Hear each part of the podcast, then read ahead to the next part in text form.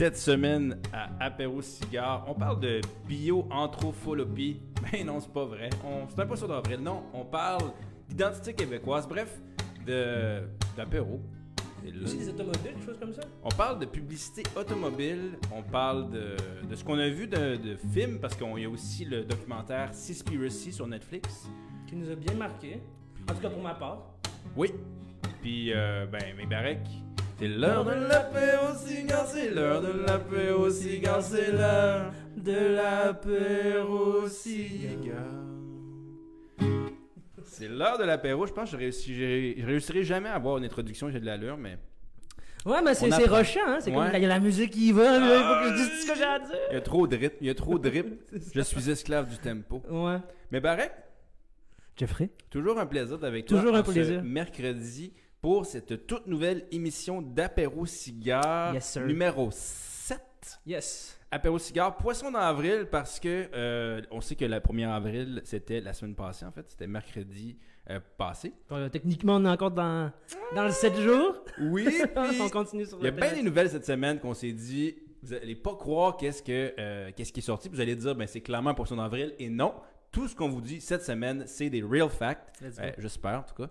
Euh, tout ce qui a été pris a été pris de Fox News. Non, non, non. Non, non, il y a une certaine, certaine rigueur intellectuelle dans nos recherches, n'est-ce pas? Toujours. Toujours. Toujours. Sauf une petite blague de temps en temps. Ouais, bah ouais. Non, cette semaine, on parle de, effectivement de d'identité québécoise avec la polémique du franglais, puis on parle aussi de euh, publicité automobile, Ouais. mais on n'en parle pas plus pour l'instant.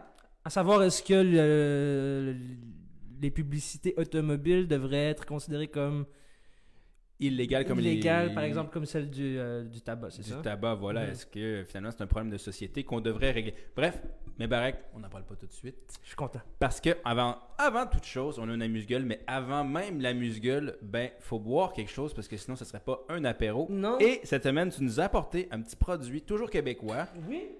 Euh, du cidre, du cidre québécois, du cidre de pomme, de la cidrerie Milton. OK. Une cidrerie qui se trouve à Saint-Cécile de Milton. Ben, voyons. Bah oui. Tu me crédis. Je pourrais pas te dire exactement c'est où au Québec, mais. euh, Ben, ça serait Saint-Cyril de ça. Milton. Parce que comme à chaque semaine, on, on- on s'efforce de vous faire découvrir des, certains des produits Voilà. québécois. Saint-Cyril de Milton. Yeah. Donc, euh, 4,5% d'alcool. Mhm. Euh, c'est un cidre pétillant, gazéifié, Mhm. euh, qui effectivement m'apparaît très très bon. Donc, euh, je vais attendre que tu. Ah, la tienne? Cheers. Goûte-moi à ça. Ils disent que c'est c'est très très léger. Sur la boîte, en tout cas. C'est vrai, c'est Mhm. vrai. D'habitude, le cidre, un goût très accentué de pomme. Lui, je le sens pas. euh, Mmh, très rafraîchissant. mhm. Puis euh, j'aime bien le artwork qui est un, une espèce de, de, de- d'orignal qui fait du bike. J'adore. C'est très simple. Tu sais, le, le gros Ouais. orignal avec le petit vélo. Sérieusement, j'aimerais ça avoir juste un cadre de ça. tu sais, C'est tellement cool. Ouais, je pense qu'on va pas, on va proposer à Milton si on ils font des cadres puis euh, T'imagines? Ce serait cool. tellement cool. Ce serait vraiment cool puis En tout euh, cas, shout out à Milton, à Saint-Cécile de Milton. je dois avouer que j'aime beaucoup. J'aime vraiment ça. Très léger. J'aime le côté gazéifié aussi. Ouais. Je donne une très bonne note à ce, Ah ouais. à ce cidre. Ah ouais, clairement. Clairement, des, euh, un des 7 produits jusqu'à maintenant. Je pense que c'est mon top 1 Ouais, hein? des 7 produits qu'on a essayé jusqu'à maintenant. Ben, c'est une bonne idée qu'on fasse notre classement des, euh, des- nos, nos produits référés sur les différents réseaux. Fait que si ça vous tente de savoir c'est quoi les meilleurs produits, qu'on pourrait faire un blog, un article, peu importe, ben, euh, on, on- suivez-nous, Facebook, Spotify, pas Instagram. C'est pas sur Instagram que justement tu mets tout le temps une petite affaire de. Toujours des critiques de films, de, de choses que vous devez regarder, des choses que vous devez lire, de choses que vous devez goûter. Ouais. Donc, si vous nous suivez sur Instagram, dans nos, dans nos actualités, dans nos stories, vous allez voir, oh, ah ouais, ils essayent ça, eux autres, puis ils aiment ça. Donc, cliquez, juste j'aime. Sinon, on a aussi notre canal YouTube. On a en fait tous les, Ouais. tous les canaux, euh, réseaux sociaux qu'on existe, qui existent, sauf Twitter, je pense qu'on les a. Donc, euh, n'hésitez pas à nous suivre. Tu vas-tu débarquer avec- sur l'oiseau bleu ou quoi avec euh, le compte apéro Mmh, ah, hein. j'ai- L'oiseau bleu me tente toujours, honnêtement, le, le fameux Twitter. Mais euh, on dirait que. Ah, c'était. Plus, plus je prends des réseaux, plus on dirait que ça me prend du temps, puis j'ai Ouais. comme pas le goût. Ouais, bah, si, justement, moi par exemple, je t'avais parlé au début de l'année, j'ai fait une grosse pause de tous les réseaux sociaux, puis j'ai décidé de juste revenir sur, euh, sur Facebook. Sérieusement, je trouvais du temps pour faire des trucs que j'avais pas le temps de faire avant. Je trouvais ça vraiment Ben, revigorant. Je Ouais. pourrais pas faire apéro en ce moment si je serais sur Twitter. Non. Que- Mais parlant de réseaux sociaux, Ah. sais-tu qui, euh, qui que Facebook euh, a décidé de suspendre son compte pendant un mois? On a déjà parlé de lui à Apéro Cigare plusieurs fois. Je vais prendre une chance, je vais dire que c'est quelqu'un qui est, euh, qui est assez totalitaire. A une belle moustache à la Staline?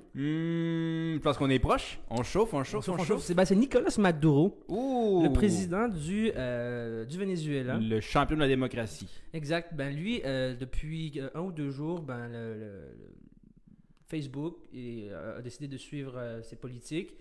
Qui après l'avoir, qui après l'avoir, euh, on l'avait mis en garde il y a comme un mois d'arrêter de faire de, la désinformation sur son compte Facebook, mais il n'a pas arrêté. Donc cette semaine, euh, Facebook a décidé de suspendre son compte. Pourquoi? Parce que, comme je viens de le dire, il faisait de la désinformation par rapport au coronavirus. Puis euh, voilà, avec, toute cette réalité de la pandémie, euh, Facebook a décidé de prendre vraiment des, mesures concrètes pour, endiguer la, désinformation, surtout après l'ère Trump qui qui arrêtait pas de s'autoproclamer président alors qu'il ne l'était pas. Euh, depuis ce temps-là, on voit que les, les- les réseaux sociaux prennent des, des- mesures concrètes pour endiguer la désinformation. Puis dans ce cas-ci, Nicolas Maduro, président du, Venezuela, lui, il faisait la publicité d'un médicament qui s'appelle le, euh, le, le- le- le- Voyons, comment il s'appelle? Le, Anyways, un médicament qui n'est pas encore reconnu par l'OMS. Puis lui, il dit que ça, ça, sur son compte Facebook, il dit ça, c'est le médicament qui, qui va faire en sorte que, je veux dire, 100% de chances que tu, euh, que, tu résolves du coronavirus si tu l'attrapes avec ce médicament-là. Donc c'est un traitement, pas un vaccin, mais un traitement. Puis là, euh, c'est intéressant de voir C'est comment. pas un sentiment de déjà vu un peu? Ben, ben, lui- Avec Bolsonaro qui, qui disait, oui, et même Trump qui disait que l'hydrochloroquine, en tout cas, je, je me rappelle plus, L'hydrochloroquine, l'hydrochloroquine, Ouais. là on trouvait des médicaments Ouais. miracles, on n'a plus besoin de faire des, des- de vaccins, de de, trucs vaccins comme ça. tout ouais. comme ça. Ben, Nicolas Maduro, lui, écrit au euh, totalisme- totalitarisme numérique. Ça fait penser un peu à notre émission. euh, si jamais vous n'avez pas regardé nos émissions, l'épisode 1 qui s'appelle Liberté. Mm. Euh, vous pouvez aller voir ça. On avait justement parlé de, de l'Australie qui euh, s'était fait sanctionner des comptes par Facebook justement parce que euh, il y avait un désaccord justement sur le, la- l'imposition de taxes de vente et tout. Ouais. Mais ça fait penser un peu à ça, je trouve. Donc vraiment, encore une fois, Facebook et les réseaux sociaux qui utilisent de leur pouvoir pour s'im- s'immiscer dans la politique et dans l'économie des États. Euh, et non, ce n'est pas un poisson d'avril. Mais quoi que ça me surprend pas trop, honnêtement, avec Maduro euh, qui soit sanctionné par Facebook. On dirait que je suis ça, pas ça, surpris. ça m'étonne pas trop ni, ni- ni de Maduro ni de Facebook en soi. Ouais. Euh, fun fact, depuis le début de la pandémie, c'est plus de 12 millions de posts que Facebook a décidé de, de complètement Oh, wow. censurer, 12 millions. qu'elle jugeait euh, étant de la désinformation quant à la pandémie. Donc, il y a comme tout ce, tout ce pan-là de la que Facebook veut comme normer euh, l'environnement numérique pour s'assurer d'une santé mondiale, pour, pour ass- pour assurer un certain niveau de santé mondiale, tu comprends? OK. C'est- très intéressant de voir ça. Il y a- il y a- puis d'ailleurs, ça a été très théorisé là, par les sociologues. Ça, c'est ce qu'on appelle le. euh, c'est un concept qui s'appelle le, le, le biopouvoir. Le biopouvoir de l'espèce humaine qui en découle la, la, la- la biopolitique. C'est-à-dire que tu. On est tellement rendu beaucoup sur la planète que on n'a pas le choix de, nous, de, gérer l'être humain autant, euh, autant physiquement que mentalement, je veux dire, d'une certaine façon, pour le rentrer, pour qu'il y ait une certaine, comment dire, pour que la société soit administrée d'une certaine façon fluide, puis que- qu'elle assure sa propre pérennité. Tu sais, par exemple, s'il n'y aurait pas tout ce système de vaccination, puis de, que l'État prend soin de, euh, euh, des individus, ben tu ne pourrais pas t'assurer une certaine main-d'œuvre qui, qui va être présente demain. Tu sais, si tout le monde est malade, tu peux pas t'assurer une santé économique. Je sais pas si tu comprends. Donc, Ouais. le biopouvoir de l'espèce humaine, c'est de prendre en compte tous les aspects physiques, mentaux et euh, de, de l'individu pour le rentrer dans certaines cases statistiques, parce que c'est la statistique qui peut gérer euh, 8 milliards de personnes. Je sais pas si tu me suis jusqu'à maintenant pour, pour pouvoir s'assurer une certaine pérennité à l'État lui-même. Puis là, tu te rends compte que les GAFAM, c'est là que, on dirait que je m'en allais nulle part, mais là, je- j'en reviens à ça, c'est que les GAFAM, Google, Amazon, Facebook et tout, s'immiscent maintenant dans, ce genre de... Dans, la biopolitique en soi-même. Par exemple, Facebook, elle, va, censurer tout ce qui est des informations quant à, quant à sa vision de la, de, la santé globale qui, est- dictée par l'OMS puis qui est totalement légitime. Puis, par exemple, tu vas avoir d'autres industries, par exemple, comme Huawei, une industrie chinoise qui, en Chine, pour, pour, euh, va, va aussi investir dans, le- dans les biopolitiques. Par exemple, en Chine, il y a tout ce système de, de, de, de capital social, puis qu'il y a comme, t'as- maintenant, tu as comme des points, puis des, euh, des points sociaux. euh, Il y a comme, de- comment dire, Un peu, euh, c'est-à-dire que tu gagnes des points si tu, tu fais telles actions, tu as le droit à tels accès de, de- des politiques du gouvernement. Exactement. Ouais, ouais, Puis ça, comment est-ce, comment est-ce que tu peux chiffrer stati- les statistiques de tout ça? Puis chaque individu va être dans, dans une certaine case. C'est Huawei qui fait comme de la, de la reconnaissance faciale, be- beaucoup de technologies pour, pour faciliter les biopolitiques, qui vient faciliter le biopouvoir de l'espèce humaine. Oh, Je pense que wow. tu me suis. Genre, c'est, C'est fascinant. Ouais, c'est, que fascinant de voir que euh, Maduro crie au, au, au, euh, au totalisme, totalitarisme, totalitarisme numérique, mais c'est, c'est intéressant de voir comment toutes ces in- institutions, qui, qui les Google, Amazon, Facebook de ce monde, s'immiscent pas juste dans, dans, dans, le- dans, la- dans le politique, mais dans tous les pans de, de la vie oui. humaine. Là. Je sais pas si tu me suis. là. Ah, ben clairement, puis ça, ça, ça va être quelque chose qu'on va devoir suivre parce que euh, ça va avoir un impact énorme sur nos vies. On peut pas reculer en arrière. Mm. C'est ça l'affaire, ce qu'il faut se dire, c'est que maintenant, il y a je sais pas combien de centaines de millions de personnes sur Facebook. Je pense qu'on a même atteint le milliard. Oui, oui, c'est, certain. 2 points quelques. En tout cas, je ne me rappelle Ouais. plus le nom, mais c'est énorme. Donc, c'est faux de penser qu'on va, on va retourner en arrière. On est maintenant connecté pratiquement ad vitam aeternam. Donc, Mhm.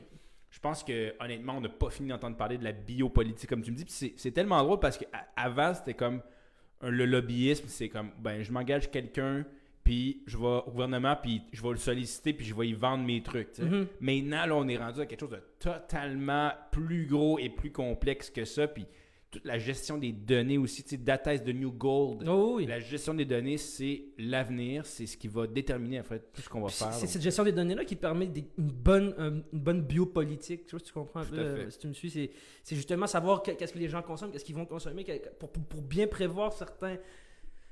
En fait, la, prévision, c'est toujours ça qui va, qui va t'assurer une certaine pérennité, qu'elle soit économique, la paix, whatever. Puis pouvoir prévoir que, OK, les gens consomment trop de ça, ou ben, tu sais, pouvoir prévoir euh, certains, certains types de maladies qui vont peut-être arriver. Ça, c'est comment tu veux faire ça? C'est des modèles mathématiques qui sont calculés par quoi? Ben, par tout ce data-là. Tu sais, souvent, les réseaux sociaux vont être souvent minimisés à leur simple, simple utilisation sociale, qui est de je contacte mes amis, puis point final, mais il y a tout l'envers du décor derrière ça, là, qui, qui est toute une qui représente toute une industrie. là.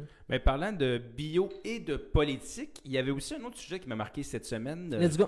C'est l'étude du BAPE, du Bureau de l'audience publique de l'environnement, sur le projet GNL Québec au Ouais. Saguenay. Ouais. Euh, on sait que ça faisait une certaine polémique au Québec, c'est-à-dire est-ce qu'on était pour ou contre le projet GNL Québec? Finalement, en fait, le- le- l'étude de- du BAPE, donc qui est euh, une étude qui est faite pour informer et en fait prendre une décision euh, à- en consultant en fait le- la société civile. Le euh, rapport du BAPE, du BAP, a été assez négatif sur le projet GNL Québec, justement.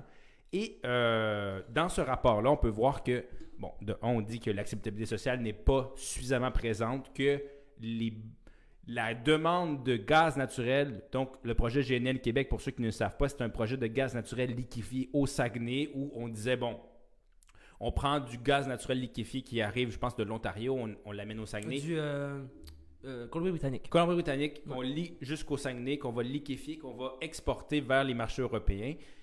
Ben en fait, euh, ce que le, le rapport dit, c'est que déjà de- vers 2050, les États prévoient de réduire leur consommation de gaz naturel. Donc, c'est un marché qui finalement est- n'est pas euh, viable à long terme. Mais le, le principe de dire que le gaz naturel en fait réduit les émissions de gaz à effet de serre est nuançable, c'est-à-dire que est-ce que euh, si on s'engage vers l'électrique, vers le solaire, vers les énergies renouvelables, est-ce que vraiment ça va changer quoi que ce soit d'avoir du gaz naturel au lieu du pétrole? Donc, Mhm. bref, euh, le rapport du BAP a été assez négatif et ça me faisait penser justement à, à l'émission Construire ou déconstruire. Est-ce qu'on prône l'écologie ou l'économie? Euh, ben, en fait, euh, on peut voir que finalement, ce, ce projet-là peut-être n'aura pas lieu. Euh, ce sera de voir, intér- intéressant de voir ce que les gouvernements vont faire, mais à première vue, ça semble pas bien parti pour ce projet-là. Non, pas en tout. Pas en tout. Puis, bah, bah, comme tu l'as dit, il y avait trois, il y a trois conditions que le gouvernement, c'est le ministre Charette, le gouvernement de, le, le- le ministre de, le- de l'environnement qui avait imposé, c'est que l'acceptabilité sociale, puis avoir toutes les, euh, manifestations contre GNL. Donc, on voit clairement que l'acceptabilité sociale est, est durement atteinte. Ensuite, il y a la fa- favoriser la transition électrique. puis euh, dernièrement contribué à la diminution de CO2. Selon le, bureau d'audience publique, ben, tout ça n'est pas respecté. Mais euh, il y a, une, y a une, euh, une entrevue que j'ai écoutée avec. euh, comment s'appelle le gars de Radio-Canada économique? Gérald Filion. Gérald Filion et, Oui. te- et le, le PDG de, en intérim de, de GNL. Oui. C'est euh, Tony Leverger qui s'appelle. Puis lui, il dit 8 sur 10. il- Lui, il euh, en tout cas, le, le- le journaliste lui a demandé est-ce que- euh, combien sur 10 tu penses que euh, ce projet va quand même se faire? Il dit 8 sur 10. Il- OK, très ouais, confiant. selon lui, il est très confiant. Puis c'est parce qu'il y a, il y a- il y a des, il y a des, euh, il y a aussi un appui très municipal. C'est-à-dire que la mairesse, elle était très d'accord pour, pour, pour la, la- la mairesse de Saguenay est très d'accord pour, pour euh, l'installation de cette l'installation de liquéfaction. Et euh, ce que j'ai vu dans les journaux locaux, je pense que euh, l'acceptation de, de, de- je veux dire, comment dire, dans le dans l'agenda du jour de, le- de la, de la mairie de Saguenay, GNL est encore très présent. Toi, tu viens le- du Saguenay. Est-ce que tu entends parler de ce projet-là? J'en entends plus parler ici que là-bas. hein. Ah ouais? Ouais, ouais. Ça passe sous le radar complètement. Ouais, clairement. En tout cas, là-bas, ben, je veux dire, j'y suis très rarement aussi. là. Mais euh, les gens m'en parlent très ra- rarement là-bas, alors qu'ici, j'ai beaucoup d'am- d'amis, de collègues environnementalistes qui, eux, en parlent beaucoup. Tu comprends? Ouais. Ben, en fait, justement, fun fact, euh, si on va de l'avant avec le projet euh, GNL Québec au Saguenay, Mm. en fait, les émissions de gaz à effet de serre dégagées par le projet seulement, GNL Québec, annuleraient tous les efforts de réduction des gaz à effet de serre Ouais. qu'on a fait depuis, je pense, c'est 1995. Exactement. De ce que j'ai vu, c'est. euh, En fait, l'étude, ce qu'elle dit, c'est que ça peut aller de, de, de réduire de 80 millions de tonnes de CO2 à en rajouter jusqu'à 45 millions de tonnes de CO2. Oh, wow. Puis quand, tu- quand, quand c'est un projet euh, qui peut détruire l'environnement, c'est toujours mieux de prendre la, la limite supérieure que la limite inférieure, de la prendre en compte, tu comprends? Ouais. Donc, il faut toujours prendre en compte le. Ça se peut qu'il y ait 45 millions de tonnes de plus de CO2 dans l'air. Ça, ça représente 60% de ce que le Québec fait déjà euh, en, en- en- en émissions de gaz à effet de serre. Donc, on va presque la. Tu comprends? C'est pas la En doubler, fait, on, mais non seulement on annule, mais on on augmente. augmente, c'est ça, c'est qu'il y a des Oh, risques de l'augmenter. Fait que ça, ça, ça a juste pas de sens. En plus que les belugas, il y a une grosse population de belugas dans le fjord du Saguenay. Donc encore une fois, qu'est-ce que tu penses qu'avec 3000 quelques passages par an de, de, de, de méga cargo méthaniers, euh, d'ailleurs- en parlant de, de, de, de cargo méthanier, j'ai lu un... euh, c'était l'opinion de, Thomas Mulcair dans le journal à propos de GNL. Puis lui, il disait que dans son temps, quand il était ministre du Développement durable, lui, il avait, il avait eu affaire à la- l'installation du même genre d'installation que GNL Saguenay, mais à Québec, dans le coin de la Beauce ou de je sais pas quoi, en tout cas sur le coin du Saint-Laurent. Puis il avait, avait reçu beaucoup de, de consultants, puis il y en a des consultants qui, qui eux font beaucoup ça, de- des, des consultants américains qui, qui, qui font beaucoup ça à New York, là, des, des, des, en- des, des, euh, des aménagements de, de liquéfaction du gaz, puis ils lui ont dit, moi, euh, je ne ferai ja- je construirai jamais une telle... euh, Infrastructure. une telle infrastructure aussi proche d'une ville, de- donc de- par exemple le- au Saguenay, le Saguenay, ou à Québec, c'était la ville de Québec, et aussi proche d'une biodiversité, tu sais. Ah, parce que le fjord du Saguenay, c'est, C'est ça. c'est, une merveille. C'est une euh, merveille, Puis, exactement. puis c'est, c'est la question qu'il faut se poser, en fait, parce que, tu sais, quand on passe, oui, effectivement, ça va rapporter des emplois. Il y a certaines mairies aussi qui, euh, dont Sainte-Rose-du-Nord, je pense, en tout cas, bref, il y a certaines mairies dans le coin qui se disaient, ben, tu sais, nous, on, on aimerait ça avoir. Non, c'est pas Sainte-Rose-du-Nord, excuse-moi, c'est. En tout cas, une- une- dans le coin euh, du Saguenay, il y avait euh, certains maires qui disaient Nous, on veut diversifier notre région, on Mhm. veut amener de l'économie, ça va ramener des emplois. ouais. Mais en même temps, quand tu y penses, sur le long terme, ça risque de créer moins d'emplois que ça n'en fait perdre parce que tout le principe du tourisme au Saguenay, tout le principe de. Euh, de la biodiversité, ce qu'on pourrait faire, des activités récréo-touristiques. Donc, il y a tellement de potentiel avec le fjord du Saguenay, je pense qu'il est encore sous-utilisé au niveau récréo-touristique, au niveau euh, de, de tout, tout ce qui entoure, en fait, une pratique qui pourrait être durable dans le temps puis qui pourrait créer des emplois qui seraient perpétuels pour plus de 25 ans. Ben, je pense que euh, les effets, en fait, sont plus négatifs que positifs. Bon, ça, c'est mon opinion à Mais, moi. mais c'est aussi l'opinion du BAP. C'est aussi l'opinion du BAP. Le BAP, il a dit que le- le- les, les, les moins sont beaucoup plus nombreux que les plus. Puis, euh, c'est intéressant que tu parles du fjord. Les seuls, le seul autre endroit au monde où on peut voir des fjords, c'est genre en Norvège. Donc, Ah ouais, en Norvège, j'étais le Saguenay. C'est c'est très rare. Cet, euh, cet amoncellement. Je sais pas comment dire. Le fjord, en fait, c'est. C'est quoi? C'est un, cours d'eau qui s'écoule entre deux, entre, entre deux flancs de montagne. Puis c'est rare de voir euh, cette infrastructure géo- géologique et géographique. Ouais. Ça serait, de- ça serait- ça serait de- dommage d'avoir de la pollution visuelle d'une grosse usine de liquéfaction. Puis, pour- euh, en tout cas, pour terminer de, de- de mon côté, j'ai vraiment été, euh, j'ai vraiment aimé le- le- le- ce, que, ce que Thomas Mulcair a écrit par rapport à tout ça. Lui, il a dit, euh, dans le temps, euh, sous Henri Bourassa, Henri Bourassa, lui, euh, qui était libéral, il, euh, dans, les, dans les années quoi, 70, quelque chose comme ça, 60-70, je me souviens. Ouais. Bref, il- lui, avait, lui, il mettait beaucoup, beaucoup, beaucoup de- de- d'efforts à, à- à développer une industrie de, énergétique renouvelable, donc l'hydroélectricité.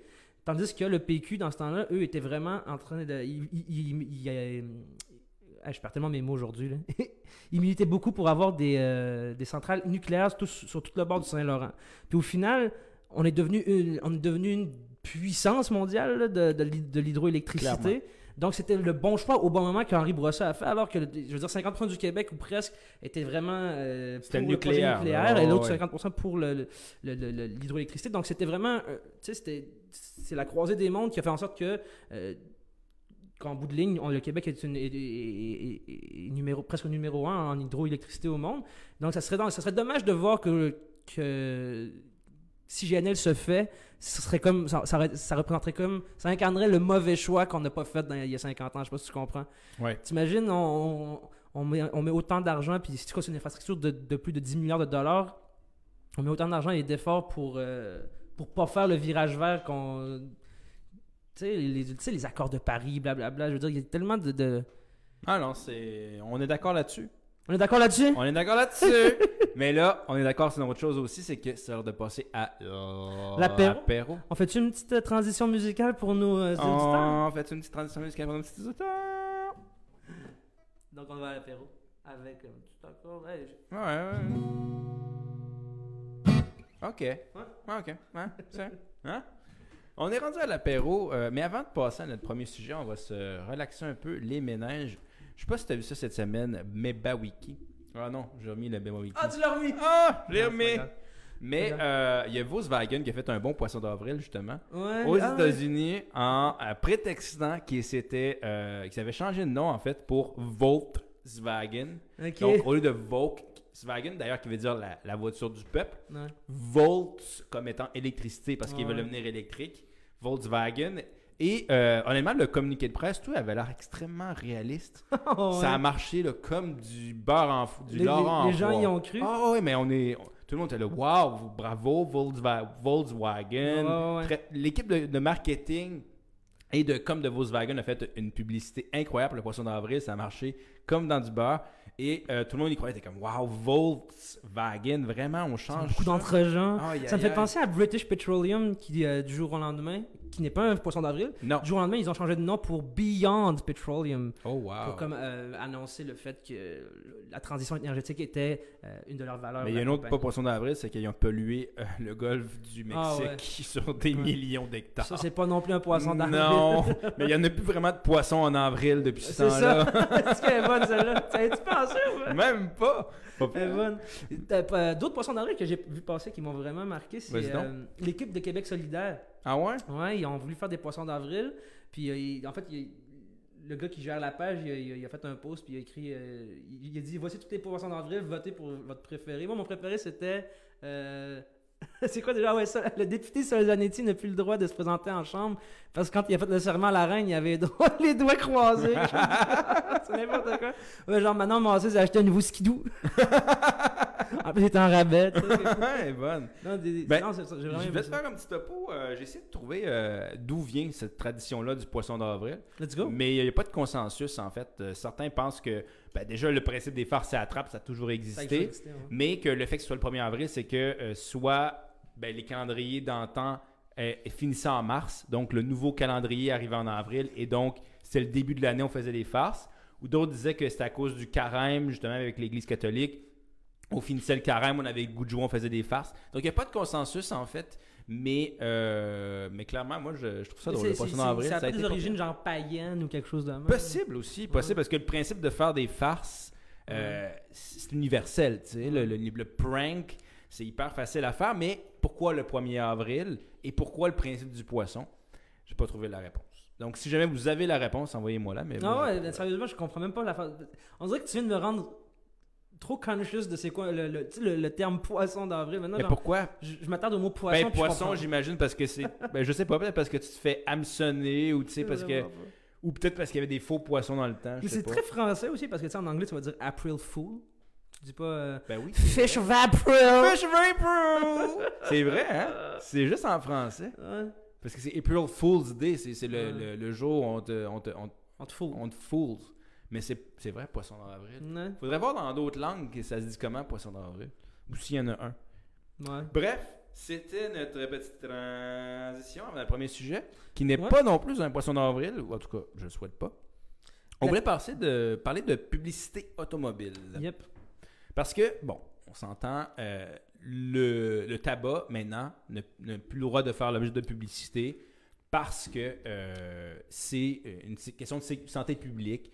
On se dit, on ne veut pas encourager, en fait, motiver les gens à fumer à travers des publicités. Donc, on ne voit plus, effectivement, de publicité euh, le tabac. prenant le tabac. D'ailleurs, j'en- ai écouté, hein, de ces Ah. publicités-là. Ah ouais, t'es- Des vieilles, genre? Oui, oui, mettons Peter Jackson. Puis là, euh, c'est un de mes amis d'ailleurs qui, qui, qui, qui, qui aime bien la télévision d'antan, surtout la télévision québécoise d'antan. Puis là, tu checkes. Pas les soirées canadiennes. Je non, non, pas, pas, pas ça. Non. T'aurais des cuillères. non, c'est comme une publicité de Peter Jackson. C'est comme. Je suis un médecin, je recommande de fumer des Peter Jackson. Puis là, comme depuis que je fume des Peter Jackson, euh, ma vie va. Je veux dire, je me sens tellement heureux, puis bien Oh, dans wow. ma peau, puis genre, je me suis acheté un yacht. tu sais, c'est tellement les publicités dans ce temps-là, c'était genre, on te prenait tellement pour des cons, les gens. là. Mais c'était très associé avec le, le- le statut social, tu Ouais. sais. Ouais, Hein? ouais. Tu fumes, t'es cool, euh, tu sais. Tu viens de le dire, acheté un yacht, tu sais. je suis comme, ah, you're a man, tu sais. C'était très associé à la, justement, à la, au, au- au look. Oui. Tu sais, parce que je, quand je demandais à mon père, tu sais, vous fumiez tout dans le temps, là, puis ça fumer, ça devait sentir la cigarette, mais tout partout, là, en dedans, Ah, les voitures, euh, les, je veux dire, les magasins et tout, je veux dire, personne s'en plaignait. T'es comme, ouais, mais c'était cool. Tu vois? Oh, oui, c'était littéralement associé avec la. Mais d'ailleurs, j'ai fait une, une recherche sur l'industrie des montres en Suisse, puis c'est un peu la révolution des années 80-90, là où on tombait dans la révolution marketing, où Uh-huh. on associait tout avec des athlètes, tout était cool, tout était. Tu sais, c'est aussi. Penser, c'est la- l'après-guerre aussi, tu sais, Mm. la, la révolution des baby booms des années 60, 70, 80, 90, où là, les 30 glorieuses, où là, on voulait, tu sais, on voulait une identité, on voulait se forger. Donc, Mhm. euh, la cigarette était associée justement avec, comme tu dis, le fait d'être, euh, tu sais, le cowboy de l'Ouest avec le chapeau, puis, tu sais, le, le gars qui, est- qui est cool, tu sais. Je Mhm. ah, je fume une Peter Jackson. Non, tu ouais, puis dans les films aussi, là. Ben oui. Tu sais, les westerns et ces affaires-là, c'était euh, une derrière l'autre, puis les gens étaient. Mais aujourd'hui, ça n'a plus lieu maintenant. Non, vraiment plus, mais pour en revenir aux automobiles, Ouais, vas-y donc. euh, cette semaine, On va rouler sur euh, ce sujet-là. Ouais, c'est ça, parce qu'on est en, train de faire un apéro euh, tabac. Apéro tabac. Mais apéro cigare. Ouais. Oui, mais tu sais, nous, c'est plus l'idée que ça véhicule plus que le. le, le, le, le- l'idée et la publicité. vibe que ça véhicule plus qu'une publicité pour le tabac. là. Oui, non, c'est ça. D'ailleurs, fumer dessus. Ok. Non, mais je pensais que j'avais posé la question. Je me fumais dessus comme vous fumez. Non, non, fumer, virgule, tu. Tu. Ouais. Tu, tu. Ben, c'est ça sur les paquets de cigarettes en France, Ouais. là, c'est juste un fumer dessus. Ben, Il n'y a pas la, la photo de la gorgelette. Non, c'est juste euh, fumer est grave. Non, mais en France, maintenant, ils ont aussi adopté les photos, je pense, finalement. ouais. Ouais. Ouais, en plus du message euh, grave. mais bref, très bonne chose. Mais pour en revenir aux, aux- aux voitures, c'est ça, Equita, cette semaine, ils ont publié une lettre publique qui faisait état de euh, qu'au qu'au Québec, il y a beaucoup trop de VUS. Fun fact, depuis les années 90, c'est comme euh, une explosion de 268% de plus de VUS sur Ouais, la route ça- que de ça- petites ça voitures. Depuis le- la- d'être conscient de l'environnement, on- il y a plus de VUS, sur la route, exactement. Ouais. Euh, puis, puis, selon Équiterre, justement, ils font état de euh, que la publicité, euh, à, genre à la télévision, quand tu vois toutes ces, de- toutes ces publicités de Ford, whatever, euh, Chrysler, c'est toutes des VUS, puis qu'ils disent que la publicité, ça, ça devient un turbomoteur des choix de consommation. C'est quand même un bon jeu de mots. Turbo moteur. Turbo- exactement. Ah, j'avais même pas Ah. pensé au jeu de mots, mais c'est exactement ça.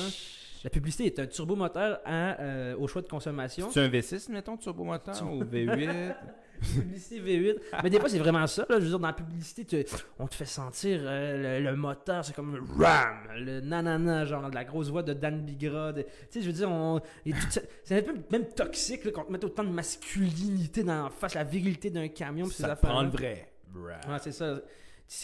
en tout cas, selon eux, il- il- ça devrait être euh, totalement euh, encadré. En fait, que le gouvernement devrait comme faire en sorte que des publicités encourageant euh, la, la- la- la consommation de, de camions, de camions et camionnettes et de VUS. D'ailleurs, ça englobe aussi les voitures familiales, hein, les 7 places, là, les vannes. Les, Ils mini- aussi les minivans. Ouais, les minivans, ils rentrent aussi là-dedans.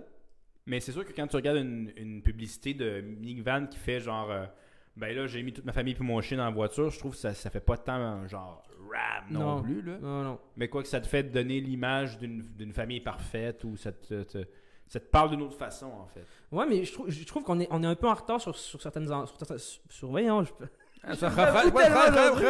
on est un peu en retard sur certains endroits. Par exemple, en Europe, il y a- y a- en tout cas en France, les constructeurs français se sont vra- ils ont fait comme un commun accord pour dire qu'ils allaient arrêter de faire de la publicité de VUS et tout l'argent qu'ils mettaient pour faire de la publicité de VUS, ils vont l'en- l'envoyer pour faire de la publicité de, euh, de véhicules électriques, par exemple.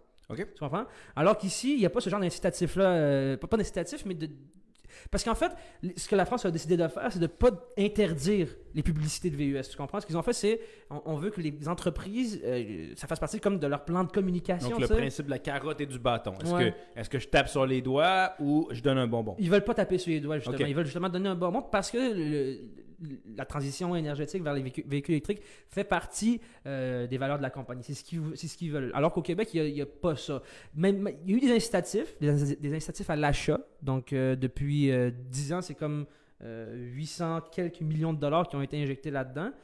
C'est-à-dire qu'à l'achat du véhicule électrique neuf, on te donne 13 000 8 000 c'est le Québec qui te le donne, puis le reste, 5 000 c'est c'est le, le fédéral. Ta plaque est verte.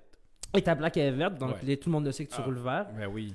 Wow. Puis, euh, euh, j'ai vu que en 2010-2011, sous Charret, euh, Charret avait fait une, une- une allocution disant qu'il lui voulait euh, que d'ici 2020, ça allait être 25% des véhicules achetés neufs qui allaient être électriques.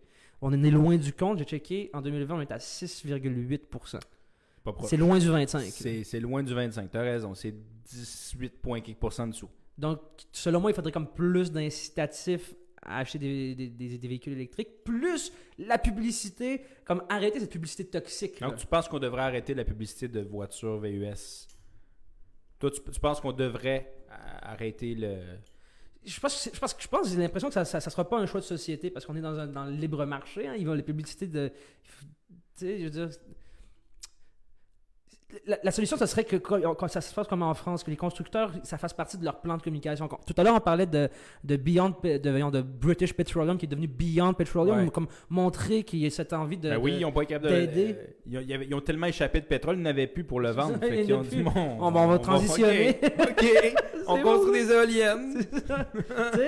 J'ai l'impression que ça va passer par ça, qu'il faut que les, les entreprises prennent, prennent, qu'ils prennent leur, leur, leur- leur responsabilité, eux, puis que ça fasse partie de leur, de leur plan de com. Parce que commencer à comme interdire, interdire des, des formes de publicité sur, le mar- sur, sur différents types de marchés, ben, ça, comme, ça peut débouler à du n'importe quoi, comme à de la... En même temps, c'est une question d'habitude de consommation aussi. C'est-à-dire qu'en Europe, ils sont beaucoup plus avancés que nous autres en termes de des, euh, tout ce qui est euh, recyclage. euh, faut- de un, parce que il y a beaucoup plus de. le- la densité de population en Europe est beaucoup plus. euh, beaucoup plus compacte, c'est-à-dire qu'il y a plus de villes, il y a- il y a- les gens sont plus proches les uns des autres parce qu'ils ont, ont moins d'espace. Donc, tu sais, ils sont plus conscients qu'il faut faire attention à notre planète. Prendre Je le pense D'où le fait qu'eux, ils, prennent beaucoup plus le bus, ils prennent beaucoup plus le Ben métro, oui. beaucoup plus le vélo. le transport est plus efficace. Puis c'est, c'est intéressant de dire ça parce que, à la place d'avoir le débat sur est-ce qu'on devrait arrêter la publicité des voitures, mettons des VUS et des voitures, on devrait on peut faire plus de publicité de voitures électriques, alors que j'ai, justement j'ai, lu pas mal de, d'articles là-dedans, puis il y a beaucoup de là-dessus, puis il y a beaucoup de, de- de journalistes qui disent que la solution, ce serait juste de tout cet argent qui est dirigé vers rouler en voiture, parce que rouler en voiture, que ce soit électrique ou VUS, petite voiture, Ben, c'est whatever, ça, en en, fait. bout de ligne, c'est pas bien. Est-ce que, Donc- est-ce que la véhicule, le véhicule électrique est vraiment la solution Est-ce que c'est tant que ça une solution? C'est ça, selon beaucoup de monde, ils disent que c'est pas nécessairement une solution. Ben- La solution, ça serait plutôt de faire des publicités sur prends ton, prends ton bike. Hey, euh, il y a plus de métro, il y a plus de, de, de- de bus électriques, il y a plus de nanana. Les publicités devraient, être- devraient faire état de ça plutôt que pour ou contre la voiture ou euh, pour ou contre les VUS, ces affaires-là. Je sais pas si tu me suis. Ben, je je suis d'accord avec toi. Toi, tu, toi, tu donc tu inter- n'interdirais pas en fait la vente, la publicité de véhicules Non. VUS. Non, parce que. euh, J'aurais pas. je te- tu, me, tu me surprends, c'est pas un poisson d'avril. C'est pas un poisson d'avril, tu me fais là. là. Attends! Ah! Je sais pas. Mon, Moi, je- idée, mon idée est vraiment pas aboutie par rapport à ça. Mais c'est vrai que ça a un impact. Parce que quand tu penses effectivement aux publicités de cigarettes, Mm. euh, pensez aujourd'hui d'avoir une publicité de dire fumer c'est bien, Mm. ça, ça nous fâche. Non, non, Autant de voir inacceptable. euh, 40 000 personnes dans un stade au Texas. Mhm. Mais bon, ça, c'est pas un poisson d'avril non plus. Mais euh, c'est juste pour faire un parallèle au fait qu'aux États-Unis, en ce moment, ils ont, ils ont comme le COVID, eux autres, ça les touche plus. mais En tout cas, bref. Euh, mais je sais pas si. Tu sais, après, si tu, si tu fais une publicité de. On peut, on peut pas bannir. Tu sais, si on, on bannit les publicités sur les VUS. Mais là, euh, est-ce que, est-ce que tu fais une publicité sur le McDo? Parce que techniquement, c'est de la mauvaise C'est bouffe. ça. C'est pour ça que je te dis, c'est pour ça que je te dis si on, si on commence à comme bannir certains types de publicités parce que on juge ça pas bon pour l'environnement, ben on peut, on commencer à faire ça aussi Faut pour faire le, le ménage, là. Pour le- Ouais, hey, tout à l'heure, on parlait de biopouvoir, ça serait clairement une, une- une- ça serait une vraie politique de bio, ça serait une vraie, ben, je recommence, ça serait une vraie non, non, non, biopolitique que d'interdire les publicités de McDonald's parce que tu veux que les gens arrêtent d'en consommer dans un certain sens parce que l'obésité aux États-Unis, tu le vois, l'obésité dans, euh, Ah je oui. veux dire partout, T'as un problème de société qui est le- l'obésité. c'est ça. Tu c'est sais ça. que la malbouffe, junk food, amène à ça. Donc tu te dis, ben, OK, on a un objectif. Ouais. On veut le régulariser. On enlève les publicités de McDo puis on met des publicités de carottes, tu sais. C'est ça. Mais est-ce que, après, ben là, on a nos- les boissons sportives. Je veux dire, le- les, les Gatorade, c'est des boissons hyper sucrées qui, qui sont pas bonnes pour le. Exact. Puis les, les gens le consomment. Après, c'est le plastique. Donc, si on commence, tu sais, where's the end? Où, où est la fin après? Donc, mais en même temps, tu marques un Mais point. en même temps, Tu marques un point. je veux dire, Tu marques un point. On devrait y aller all-in. Si on, si on interdit les publicités de voitures, on y va all-in. On interdit euh, les Ah publicités ouais. de chips. Hey, les publicités de bière. Il y a des gens qui, qui sont des, des alcooliques qui arrêtent de boire pendant un ou deux ans puis qui flanchent parce que c'est, ils sont- durant le Super Bowl, il y a un million de publicités de Budweiser puis ils sont comme, ils m'en foutent. Ah non, tu vas pas m'enlever les publicités de Budweiser au Super Bowl. Non, mais tu comprends? Ah, là, j'aime ça, les publicités. On y va all-in ou pas, tu sais? Ouais. Parce que, je veux dire, euh, Les publicités de poker, mettons? Ben, hey, justement, j'ai vu une dernière publicité dernièrement, c'était euh, le, Casino de Montréal, mais en ligne. Fait que le- c'est comme madame. elle, sur Mais son ça, c'est institutionnel en plus. Là. C'est ça, en plus, c'est institutionnalisé par l'État. Hey, va comprendre. Ouais. Mais, mais c'est c'est ça, tu vois, je Elle est où trouve, la je limite, trouve puis ça un peu complexe. Puis... Ultra complexe. Fait que tant qu'à faire des politiques négatives, donc interdire, interdire des choses, faisons la promotion d'autres choses. Mettons de l'argent dans des publicités qui vont dire hey, prends le bus, prends, euh, pour aller acheter ta, ta pinte de lait, prends pas la voiture, là, je veux dire, vas-y à pied, Mais prends que- ton vélo. Je pense que aussi, les gens, on veut. Tu sais, les, les mentalités sont en train de changer aussi. Moi, justement, hier, euh, je, je vais à l'université, puis euh, j'avais un cours, puis voyais les gens en vélo, là. Il y avait du monde comme jamais en vélo, puis du monde qui courait, puis je trouvais ça, je trouvais ça beau. Je pense que les mentalités sont en train de changer. Mhm. Puis, euh, je pense à notre rapport à l'e- à- au territoire qu'il faut que je change. Pour ça, on en a parlé justement dans l'écologie ou des construire, de, construire, déconstruire, l'épisode 3, mais je suis pas certain si. Tu sais, Mané, la publicité, mettons que toi, tu vois une publicité de McDo. Tu vas-tu aller t'acheter du McDo? Non, mais je peux comprendre que ça peut jouer dans ma tête, puis je peux. Ouais, mais il faut comprendre que ça joue dans la tête du monde. Faut, qu'on trouve des outils pour dire. Même si tu vois une publicité de McDo ou de véhicule, c'est pas besoin que tu t'achètes un véhicule. Tu sais, je comprends. Mhm. Moi, je pense que c'est la, les- la, la- mentalité qu'il faut changer. C'est, je pense que si on, on s'attaque aux publicités, c'est un peu s'attaquer à la conséquence et non au problème.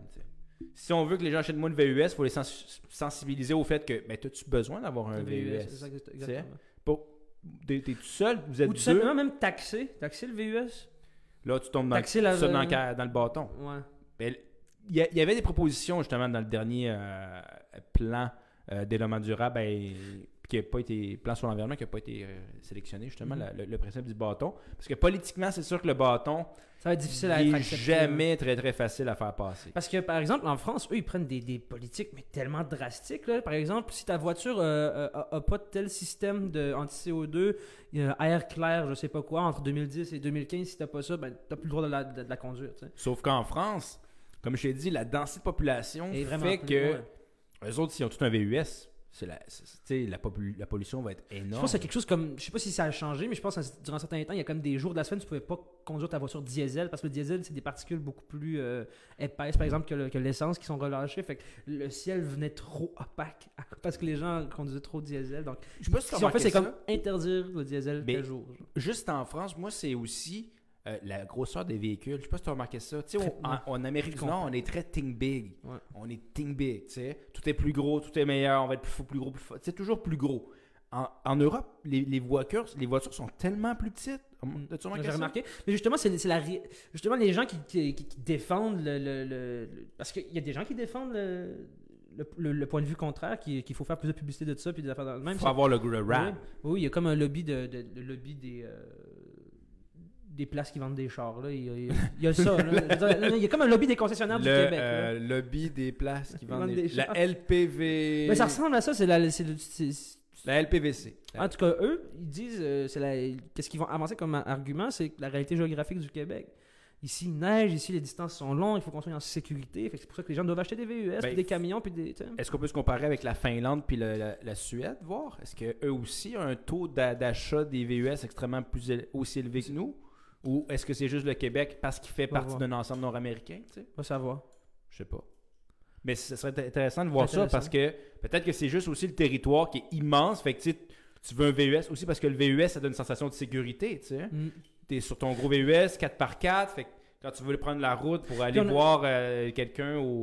Puis j'ai pas envie de faire l'avocat du diable, puis j'ai vraiment pas, surtout pas dans ce sens-là, parce que moi je suis contre l'achat d'un VUS si t'en as pas besoin. là. C'est. C'est. euh, Je pensais que tu t'avais acheté un Hummer, toi. Le H2. chut. pas le 3 ni le. Mais Ben non, quand même, on est Non, raisonnable. mais j'ai l'impression qu'on on- on tend à, à- à- à restreindre le débat juste sur les grandes villes, Québec puis Montréal. Parce que c'est comme si on prenait en compte qu'à à Chicoutimi, là, par exemple, ben, à Trois-Rivières, c'était le, le- le réseau de, de- de bus et ou métro, whatever, ultra développé. Non. Il y a un là. réseau à Trois-Rivières? Sûr. Ben, j'espère pour eux. là. Il y en a un à Chicoutimi, donc j'espère pour eux qu'il y en a. Ouais, mais on s'entend qu'à Chicoutimi, ben, c'est le cas de toutes les villes avec une relative densité. là. C'est c'est plus. Je veux dire, à Chicoutimi, il faut que tu sois à côté du bus pour le prendre. là. Ouais, ouais. Je veux dire. Je veux dire, il y a, euh, je veux dire, beaucoup d'incitatifs à s'acheter une voiture. là. Ben, en tout cas, moi, je me rappelle quand j'étais au Saguenay, euh, Ouais, je- la, la voiture, c'était comme un- quasiment un impératif. là. Oui, ben, c'était, je veux dire, la norme, c'est presque à 16-17 ans, tu as ta première voiture. Puis aussi, il y a une question de. Tu sais, on parlait tantôt de carottes, mais si, si on a de la place, c'est ça qui est difficile en ce moment au Québec. Tu comprends? Je te dis, en Europe, il y a même juste stationner en parallèle, c'est dur. Mhm. Fait que c'est sûr, tu vas t'acheter une Smart parce que tu veux la, la stationner en parallèle quand tu vas en ville, tu sais. Mais ici, on a de l'espace. Fait que comment tu vas dire aux gens d'acheter une petite voiture quand ils ont l'impression que le territoire est vierge et Ouais. immense? Ah ouais. C'est la même chose avec l'eau, en fait. Pourquoi Ouais. tu dis aux gens, consommez pas d'eau si on se dit tout le temps qu'on a, de l'eau à l'infini? Mhm. C'est dur. C'est dur de. de- c'est comme aller dans le sens contraire, dire on a, on a, on a de l'infini, toujours plus grand, toujours plus. Mais on veut pas le prendre. C'est- C'est des mentalités qui prennent du temps à changer, honnêtement. Puis même, tu vois, les gens qui vivent à- sur l'île de Montréal ont une mentalité différente des gens qui vivent en ça. région. C'est pour ça que je te dis que peut-être content à juste framer le, le débat juste sur l'île de Montréal et genre sur à- et, Québec. Je veux dire, c'est très facile là, de shamer quelqu'un qui a un VUS à Montréal parce qu'à Montréal, il y a les infrastructures pour que tu puisses t'en passer. Puis honnêtement, Ouais. si t'es pas un entrepreneur, avoir un pick-up à Montréal, je vois pas pourquoi t'as ça, tu sais. En tout cas, moi, je parquer en parallèle avec le pick-up, je préfère avoir le- le- la petite voiture. Non, clairement. Ou même le vélo, tu vois. Ouais. Tandis que. Ah ouais. Je, sais, je veux dire, le Québec, c'est pas juste Montréal-Québec, tu comprends? Va dire Ouais. aux gens de, de la BTB de pas acheter de pick-up alors qu'eux, Oh. ils ont des. on- je veux dire, ils vivent là-bas parce qu'ils ont des meilleurs salaires. Puis parce qu'ils ont des meilleurs salaires, ils peuvent se, permettre des plus grosses voitures. Voilà. Je veux dire, c'est justement c'est une mentalité qui, qui, qui doit être changée. Puis comment c'est par des incitatifs, puis des. Puis, puis, je veux dire, démocratiser la point, le point de vue vert. Je veux dire, on dirait que c'est.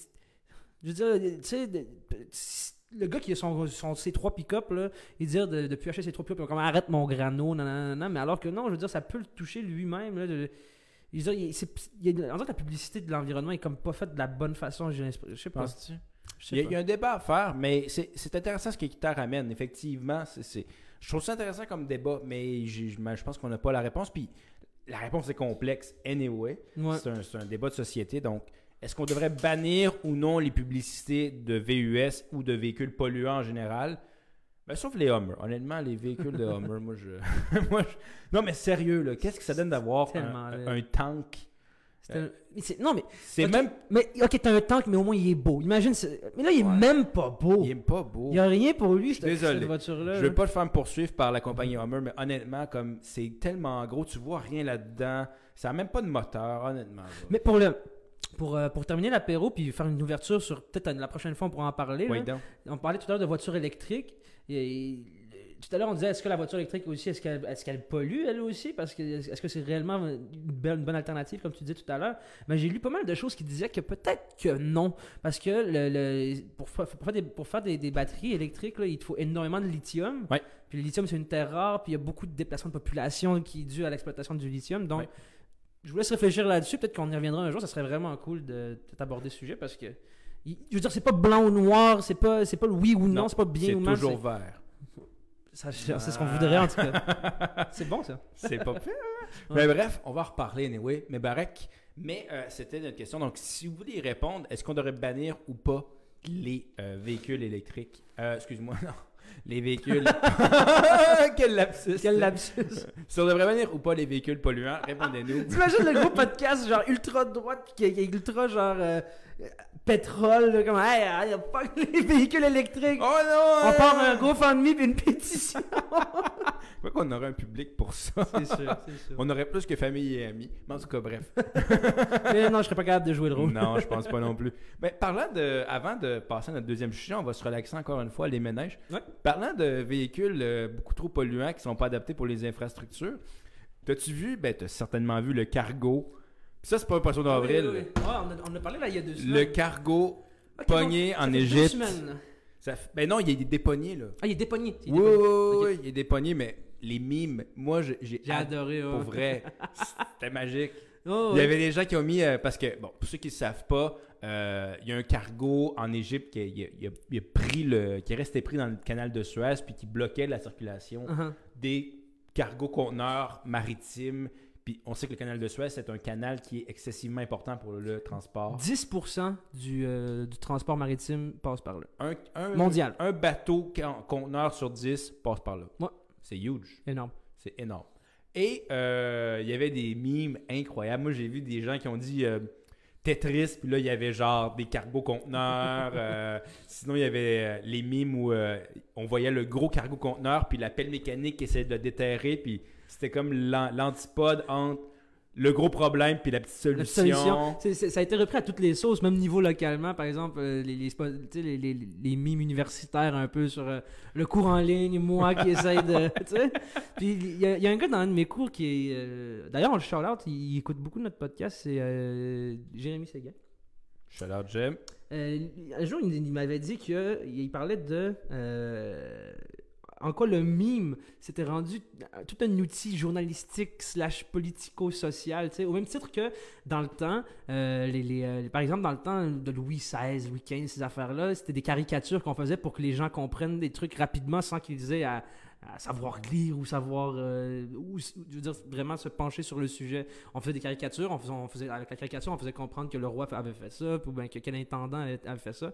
Maintenant, je, on dirait que c'est, c'est- c'est une culture qui, qui continue totalement. Oui, les caricatures euh, du devoir et tout continue encore, mais il y a tout ce nouveau pan de traiter l'actualité de, de- de- satiriquement par le mime. Euh, faire en sorte que tu comprends d'où vient le, le bateau, parce que tu veux comprendre d'où vient le bateau, et en même temps tu en ris, tu... Je vais te dire un fun J'aime bien, c'est sûr c'est fun. Sais-tu comment s'appelait le cargo conteneur qui, d'ailleurs, euh, cargo conteneur, là, si vous avez jamais vu ça, je pense que c'est, je, je sais pas le nombre de, de milliers de cargos, de, de conteneurs, là, des, des- qui pèsent une tonne, là, le, le- qui ça transporte, mais niveau polluant, là, je pense qu'on ne devrait pas avoir de publicité non plus de cargo. mais c'est- sais-tu comment il s'appelle le cargo? Comment? Evergreen. Toujours vert. Ah ouais, pas sûr. Hein? Quand même, un petit peu euh, intéressant. En tout cas, bref, si jamais si vous n'avez pas vu ça, c'est quasiment impossible, là, mais si vous n'avez pas vu ça, allez voir ça. Cargo, prix, canal de Suez, Égypte. Honnêtement, les photos sont assez, assez incroyables de voir cet énorme cargo-là pris dans un petit canal, le, le canal de Suez. Moi, ça m'a bien fait rire. Puis tous les mimes, euh, toutes les, les blagues qui ont été faites avec ça, moi, ça m'a. Ah, La pression qu'il devait avoir, le petit gars sur la pelle mécanique, là. Puis moi, j'ai fait un mime aussi sur notre page de Instagram en disant quand tu veux essayer de te stationner en parallèle. Aïe, aïe, aïe. Mais bref, c'est euh, le temps de passer à la deuxième section de notre apéro. Oh, I love my baby. On va passer. euh, tu voulais nous parler cette semaine. C'est vrai, en plus, c'était. I love my baby. I lost my My darling. I Shout lost my friend. out à Jean Leloup. C'est John the Wolf. Mm. Tu voulais nous parler cette semaine, parlant de, ben, de Jean Leloup, puis d'identité, puis de Québec, Mm. euh, de cette euh, polémique en fait qu'on a en ce moment avec le, le franglais puis l'identité québécoise. Ouais, j'ai vu des, euh, des articles qui sont sortis cette semaine qui, qui parlaient du franglais, puis les- les- j'ai vu toutes sortes d'op- d'opinions par rapport au sujet. Puis j'ai essayé de, de faire ce un peu la genèse, d'où ça vient, toute cette, tout, tout ce débat-là du franglais. Ça a parti quand? Puis je sais pas si tu t'en souviens, c'était en 2000, quelque chose, 12 ou 13. Euh, non, 2011, 2011-2012, juste après, euh, bon, juste après le, le gouvernement Charest, il y avait le gouvernement de Pauline Marois du PQ. Puis, euh, c'était dans la foulée de la charte des, des valeurs québécoises. Je sais pas si tu t'en souviens de ça. Pauline Marois. Pauline, Ma- ouais, sous Pauline Marois. Puis, dans la foulée de, de, de, de toute cette éve- de, de tous- les événements entourant le- la Charte des valeurs, et on avait targué un, groupe québécois, Dead Obies, je sais pas si tu t'en souviens de ça, euh, de faire trop de franglais. Euh, D'ailleurs, ils ont, même ils ont même reçu ce groupe-là, où, à Tout le monde en parle. euh, puis il y avait le rappeur Yes McCain qui avait essayé d'expliquer à tout le Québec que le rap, le rap c'est le rap, il faut pas, je veux, dire, le, le- le- franglais, et le franglais est n'est- pas une chose à voir de donner un négatif nécessairement. Je veux dire, euh, euh, en tout cas, il y, a- tous les termes de créolisation de la langue française euh, par l'anglais, puis il y a le, euh, toute cette dualité-là français-anglais qui, qui rentre en compte, alors que lui, il dit non, c'est- juste un art, c'est une façon de parler dans un art, c'est une façon de s'exprimer dans notre art, puis il dit c'est tout. Puis, donc, c'est de, de là que, que- qu'est parti tout ce débat-là sur le franglais. Puis c'est intéressant de voir ça, parce que euh, cette semaine, il y, a, je veux dire, il y a eu beaucoup d'événements qui, se rapportent un peu au français puis à l'anglais. Il y a, par exemple, il y a la, ministre Mélanie Joly qui, a fait une sortie comme de quoi qu'elle voulait vraiment que les hauts postes, les plus hauts postes de l'État soient complètement bilingues, mais complètement bilingues. Là. Tu peux pas y accéder si tu parles pas bien français, par exemple. Tu comprends? Puis, euh, tu viens t'en poser des questions sur de l'identité québécoise. Est-ce qu'elle passe nécessairement par, par parce que tu sais, dé- défendre le français comme, comme on voulait le faire dans- en 2013, en 2013 euh, contre des Dobbies et tout, c'est comme défendre une vision d'être québécois. C'est comme un, comme un tout monolithique qui bouge pas dans le temps, qui peut pas évoluer, qui peut pas, tu sais, comme si on était une, je sais pas si tu comprends. Ben, je partage beaucoup ton opinion, puis je vais te poser une question. Tu sais, on parle de, de Dead Obies, Loud, qui parle, Ouais. qui, qui, qui Ouais. Mhm. Euh, on peut parler de. euh, Non, plein de rappeurs. Mike Schaap qui rappe en anglais. oui, il y a des, il y a des Fouki qui, euh, lui, va même mettre du créole haïtien. Je vais te poser une question, euh, Mebawiki, Mebarek, Mhm. Samy, pour les intimes. Euh, Est-ce que des fois tu dis, mettons, un week-end ou un parking? Oui, bien sûr. Tu sais, je pense que le- le- on peut pas mi- minimiser en fait le fait que bon, on a été conquis par les Britanniques. On peut le- Mhm. le, le la société canadienne française. On a, eu- on a eu l'impact britannique. On est entouré de 330 millions d'anglophones autour du, Cana- du Québec. Mhm. Et l'anglais est la langue internationale de communication. Juste ça. tu sais. Donc, je pense que tu as raison de dire qu'une langue, ça évolue toujours. Est-ce que. En fait, je pense qu'on. on de- le débat, en fait, c'est le, le principe de pureté. Puis c'est un débat, en fait, que, euh, que je vais rajouter au reste du Canada francophone aussi, avec les Acadiens, avec. euh, pour, pour y avoir travaillé. Est-ce que si par, par quand tu parles, tu utilises des mots en anglais, par exemple, les gens qui parlent en- le, le chiac euh, Mhm. dans les maritimes, est-ce que ils, ils sont moins. Est-ce qu'ils perdent leur identité en faisant ça? C'est ça là, que je me pose la question. Est-ce qu'on perd notre identité en ayant une utilisation de l'anglais à travers notre langue? Mais c'est parce qu'il ne faut pas défendre l'identité québécoise comme étant, justement, comme je disais tout à l'heure, un tout monétique bloqué dans le temps, puis dans l'espace, ça bouge pas, ça évolue pas, puis c'est bloqué dans le temps de, tu sais, les, gens de la chasse-galerie, tu sais. Le Québec peut pas, peut pas être ça continuellement et ad vitam aeternam, là, tu sais. C'est... L'identité québécoise, surtout que le Québec est ultra jeune, c'est- en tout cas selon moi, c'est quelque chose qui évolue puis qui, qui est encore en train de se former. Je veux dire, être québécois n'est pas nécessairement être euh, Louis Lafayette qui est débarqué ici en, deux- en, 1000, euh, en 1600, je sais pas quoi. là. Je sais pas, si tu, tu me suis? Tu- Ouais. Puis même, je vais te donner un, un exemple. Euh, il y a plusieurs enjeux économiques et sociaux en ce moment. Euh, un des enjeux, c'est l'immigration. Il y a un Français qui a échoué son test de français.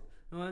Puis lui, en fait, il disait, ben, tu sais, moi, je suis camionneur, là. Tu sais, moi, euh, c'est sûr que je sais que j'ai pas le français de Molière, mais j'ai-tu vraiment besoin de faire une composition écrite de 18 000 mots en deux jours si je suis camionneur, Ouais, ouais. Non, je l'ai vu passer ça, mais techniquement, en fait, il a, il a- il a comme pas passé le, le- le test plus politique du. La partie politique du test, genre, il savait même pas c'est quoi une assemblée comme ici, les députés, ça Ah, paraît. ok. Il comprenait pas Mais c'est comment- pas le premier non plus. Non, c'est pas le Il y a premier, plusieurs c'est ça. personnes qui passent pas Donc, le test il- de français, c'est puis qui ont un bon français, puis effectivement, est-ce que tu as besoin de toujours avoir le français impeccable? Mhm. Puis même au Québec, on n'a on pas le français impeccable non plus au Québec. Là, je Non, veux non. dire, va sur Facebook, voir les commentaires, puis je peux te le dire, euh, il n'y a pas grand-chose qui s'a- s'apparente à le français impeccable qu'on a ici, puis les gens fonctionnent quand même. Tu sais, je veux dire, est-ce que la, la protection puis la, la promotion de l'identité québécoise passe toujours par le fait d'avoir une langue française qui, comme tu dis, que soit le, le sentiment d'impeccable, le sentiment que ça soit toujours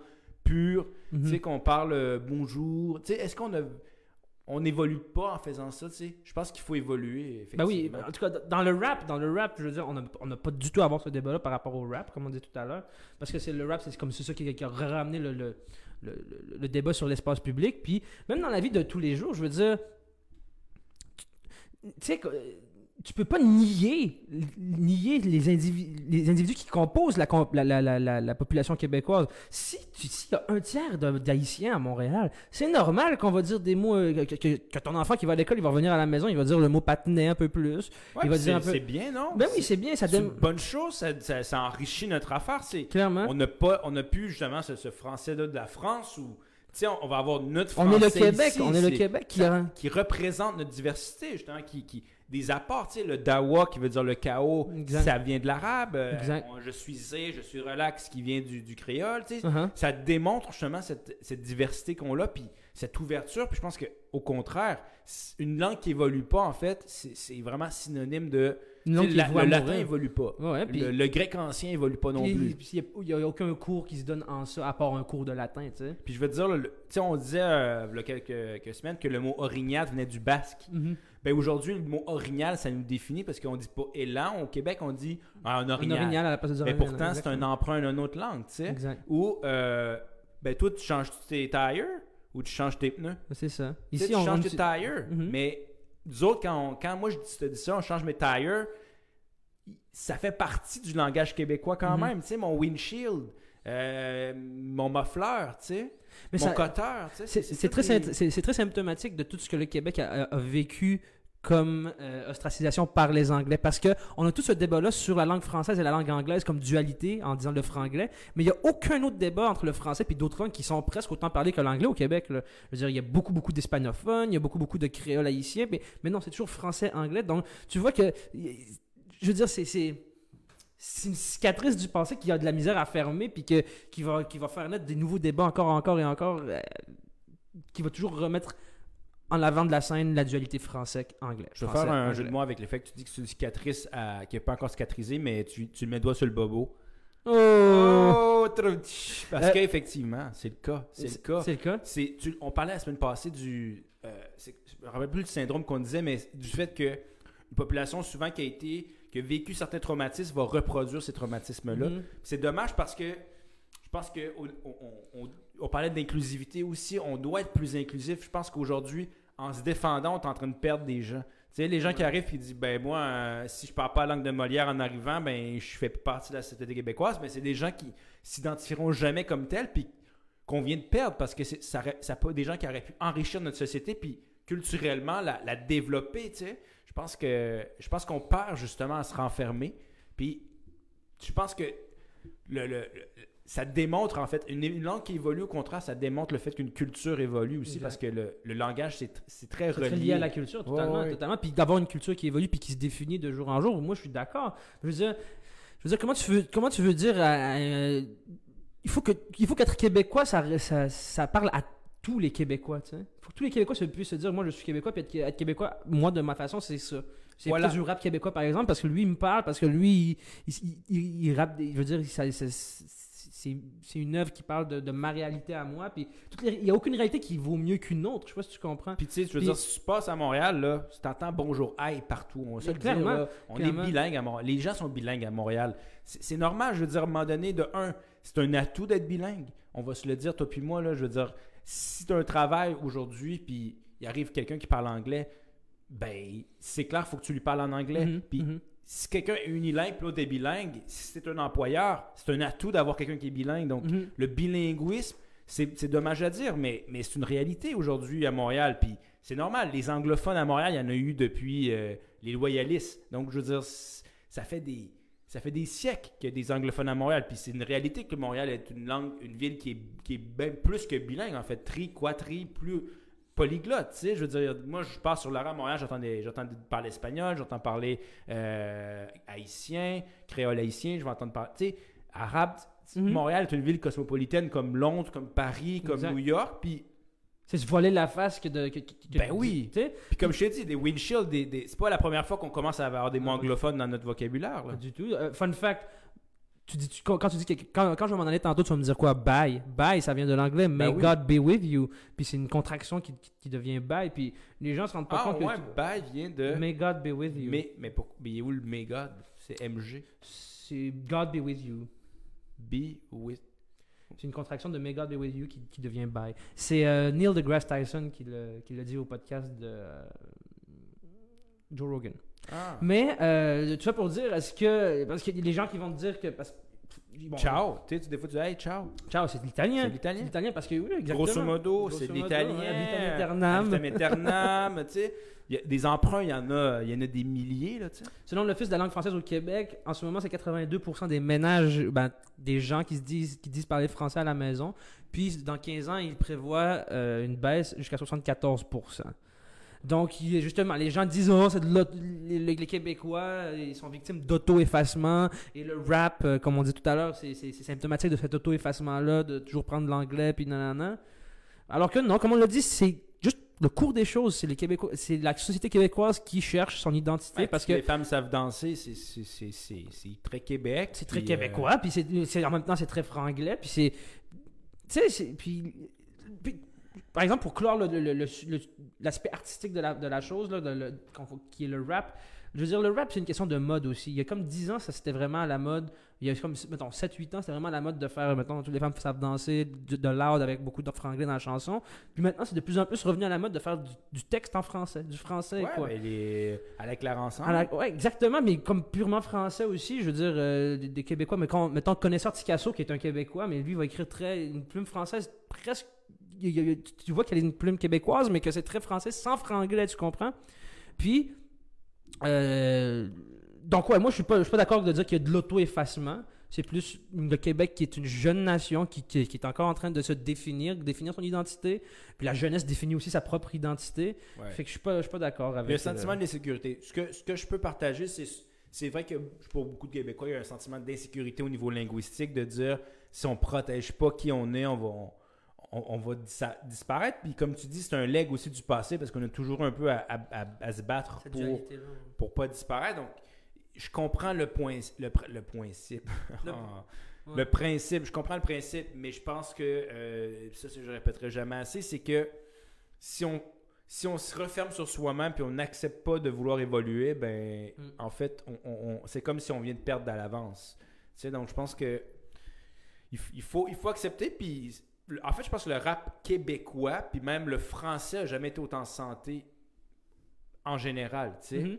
Je veux dire... Puis honnêtement, au contraire, on devrait faire la promotion du rap québécois, même celui qui est, qui est, qui est du franglais, parce que les jeunes qui écoutent du rap, là, ils veulent connaître toutes les références, puis des fois, c'est des références à des écrivains qui soient anglophones Ouais. ou francophones, puis les gens vont chercher, puis ils vont lire, puis les gens s'informent. Je veux dire, c'est, un catalyseur Mettons de que culture. je dis, euh, je suis aussi chill que du Nelligan, ben pourquoi chill, pourquoi Nelligan exactement. Je vais me renseigner? Exactement, c'est c'est un, Euh, catalyseur, c'est un catalyseur de culture, puis, puis de, du, du- de la langue inventée un peu pour chanter. Je veux dire, c'est aussi c'est vieux comme le monde. Là. Au Québec, Charles Bois le faisait. Tu sais. Ouais. Des, des grands chanteurs québécois le faisaient déjà avant, avant Dead Obies puis avant Loud. Donc, Ben oui. c'est juste attiser le feu de la dualité française et anglaise, encore une fois, que, que de I ramener lost ça my dans- baby. Jean Leloup. C'est I ça. lost my baby. Hein? I lost Exact. my darling. Tu sais, je veux Exactement. dire, mais pourtant, Jean Leloup, c'est probablement l'une des plus grandes figures de la culture québécoise. Tout simplement. Puis, euh, dans- euh, j'ai lu quelque chose qui, qui était vraiment bon. pour euh, Ça concluait comme la- l'article que j'avais que j'avais lu par rapport à ça. C'était il faut, il faut laisser le cours des choses, puis, tran- et- puis ren- normaliser le fait de tremper la plume de MC Solar, grand rappeur français, dans l'encrier du Wu-Tang Clan. Donc. Le, le rap, c'est au contraire, ça, c'est- ça- ça l'enrichit si tu le fais en, en plusieurs langues. C'est- différents points de vue qui vont venir donner un nouveau point de vue. C'est très beau. Ouais. J'ai une émotion. tremper, le, tremper la plume de MC Solar dans l'encrier du Wu-Tang Clan. Oh là là. Wow! Ah, ben, je- ben, regarde, ça finit, ça finit ce sujet sur cette petite euh, mélodie là, euh, aussi belle que possible. Parlant de musique, tu nous fais une petite transition parce que ça va être l'heure du cigare dans pas Ça fait combien de temps qu'on est en ligne? Ça fait-tu un bout? Ça fait 1h07. Ah, déjà? Yeah! On est en cigare. Ouais, donc.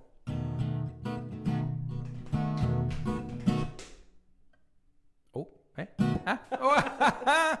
Ben, bref, avant de parler de cigares, euh, il y a une autre chose que je pensais que c'était un poisson d'avril au début, mais ça l'était pas. Vas-y, j'écoute. Euh, je sais pas si tu as vu le défilé au Caire euh, cette semaine de 22 momies. Ouais, ouais, il, il déplaçait, c'est tout ça? Génial. En fait, euh, je vous explique quelque chose. Il y avait un musée en Égypte au Caire à la place Tahrir. Je pense que je le prononce pas comme il faut, même si c'est la place Tahrir, puis c'est une place très importante.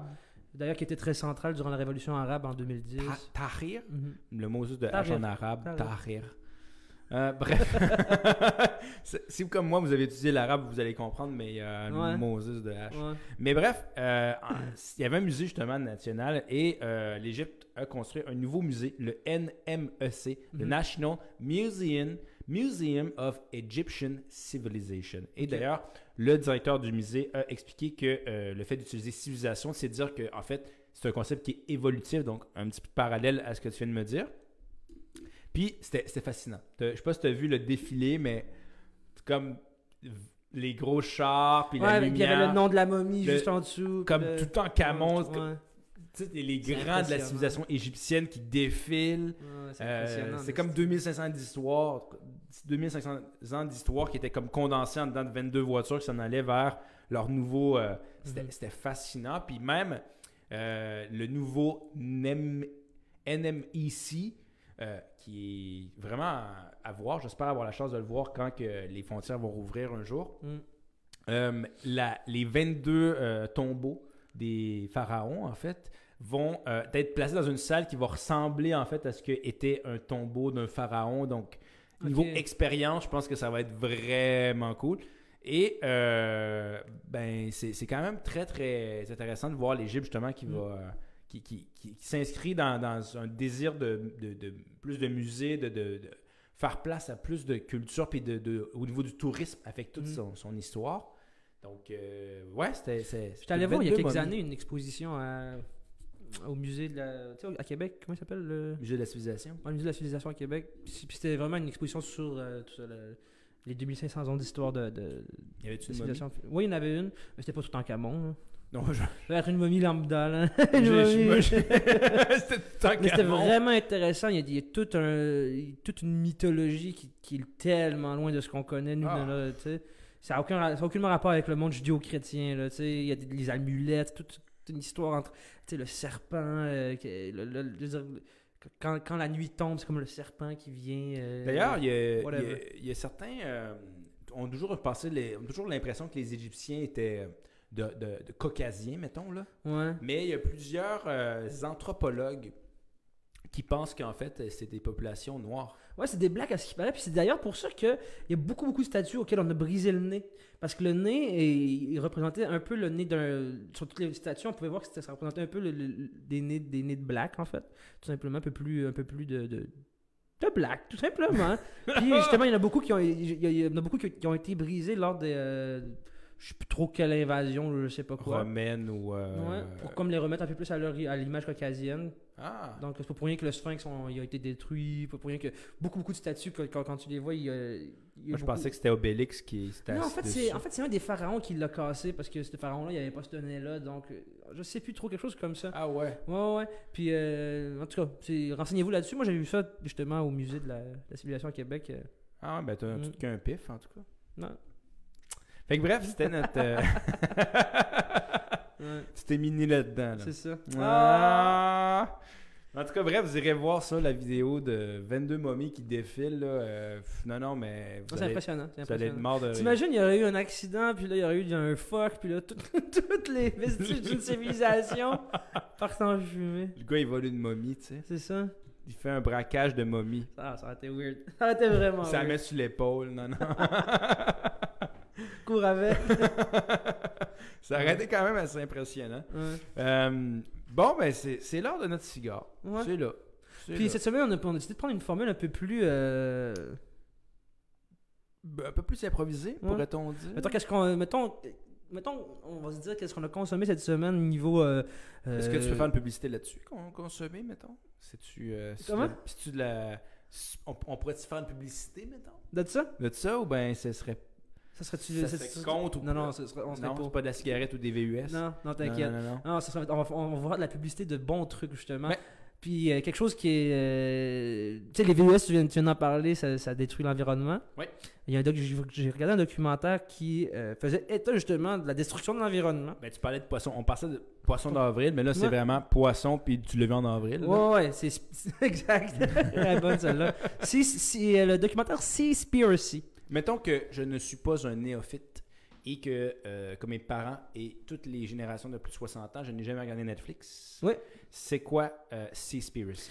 Seaspiracy, c'est un documentaire qui fait état un peu de euh, comment l'industrie de la mer, l'industrie de la pêche et de tout ce qui de tout ce qu'on en euh, de tout ce qu'on en euh, retire détruit notre planète, mais d'une No, façon qu'on s'en rend. Ouais, non, mais d'une façon qu'on s'en rend même pas compte là, tu sais. Ben, c'est quoi les statistiques? Je pense que c'est la très grande majorité des espèces de poissons sont sur le bord de l'extinction. Exactement. Puis euh, il, il te montre des. euh, en tout cas, dans le documentaire fait état de tout ça. Il fait état de. euh, il faut pas oublier que les, océans, c'est comme notre réservoir de CO2 sur la planète, c'est ça. Ouais. Puis, il faut pas que ce CO2-là soit relâché dans, dans, dans l'atmosphère. Puis pour ce faire, il faut faire attention à nos phytoplanctons, qui est comme des, des- des micro-organismes vivants dans l'eau qui s'assurent que le CO2 reste dans l'eau. Je sais pas si tu, tu me suis. Ouais, je comprends. Bref, euh, ils font état de tout. De, de- de- parce qu'en fait, ils disent que, euh, les- les- par exemple, l'industrie de la pêche, c'est que quand tu fais de la surpêche, c'est que tu, tu rentres dans, dans un écosystème, tu en enlèves une brique. Que c'est sûr que toutes les autres briques à côté vont tomber, là, tu comprends? Puis le documentaire, ça, ça fait à, mettre, à faire état de ça. c'est quoi toutes ces briques-là qui tombent? Parce que, oui, il y a des espèces qui vont mourir, mais il y a quoi d'autre? Euh, Toute la chaîne, en fait. toute la chaîne, exactement. Puis, euh, Puis il faut, dire, excuse-moi, euh, Mebarek, vas-y. que euh, que Seaspiracy, en fait, fait. euh, c'est un documentaire, c'est une série parce qu'il y a aussi le, le même documentaire qui s'appelle Cowspiracy qui fait état de. euh, toute l'industrie de la viande, toute l'industrie de la viande. en 2014-2015, quelque Voilà. comme ça. Donc là, c'est la suite avec Seaspiracy. Exactement. Exactement. Puis parce que, tu sais, le- le- justement, le documentaire Conspiracy disait il, il- il- il va venir te- t'inciter à manger un peu moins de viande. T'étais comme, ah, je vais manger plus de poisson. Non. Tu te rends compte que le poisson, euh, c'est une industrie ultra dévastatrice pour la planète. Puis dans le documentaire, quelque chose de très intéressant, il te montre, euh, parce que toi tu penses, ok, ben, la surpêche c'est pas bon, mais moi je mange, juste du poisson d'élevage. Mais si tu verrais les, enclos de, poissons d'élevage, euh, on les, bourre de, produits chimiques pour qu'ils survivent. C'est des poissons qui, qui ont comme des poux, des poux de poissons. Fait que les poux, Des poissons. Ouais, des, poux à poissons. Exactement. Ah Ouais, ça Ouais, existe des poissons. ouais, c'est des poissons qui sont comme semi-dévorés, mais qui sont encore vivants, tu sais. Ben voyons donc, c'est comme The Walking Dead. Puis, euh, le saumon rose que tu manges, pourquoi il est rose, Jay?